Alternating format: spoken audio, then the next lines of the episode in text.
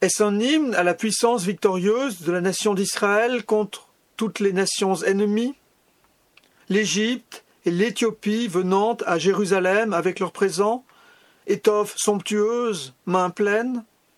Au temple, cortège, chantres, musiciens, jeunes filles frappant le tambourin, une liturgie grandiose rassemblant les tribus d'Israël, Benjamin, Judas, Zabulon, Nephtali, pour louer ce Dieu qui est le nôtre, qui est le Dieu des victoires. Mais alors pourquoi une telle violence dans les mots du psalmiste?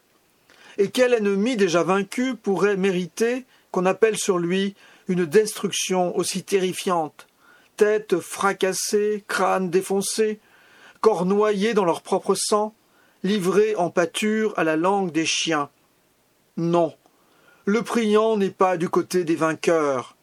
Il appartient au petit reste d'une nation détruite, exilée, déportée, écrasée sous le joug d'un peuple qui aime la guerre.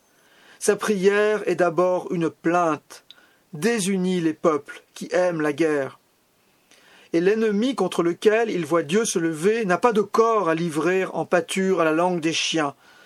Cet ennemi se dresse en face de Dieu et le provoque. Cet ennemi, c'est l'idole, l'immonde bête qui a pouvoir de transformer une nation pacifique en une bande de fauves liés par la haine. Mais le priant n'est pas sans expérience.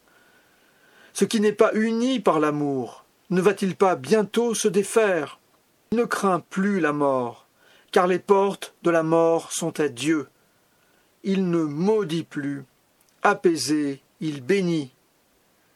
Jésus, tu nous enseignes l'amour des ennemis, désarme en nous la haine.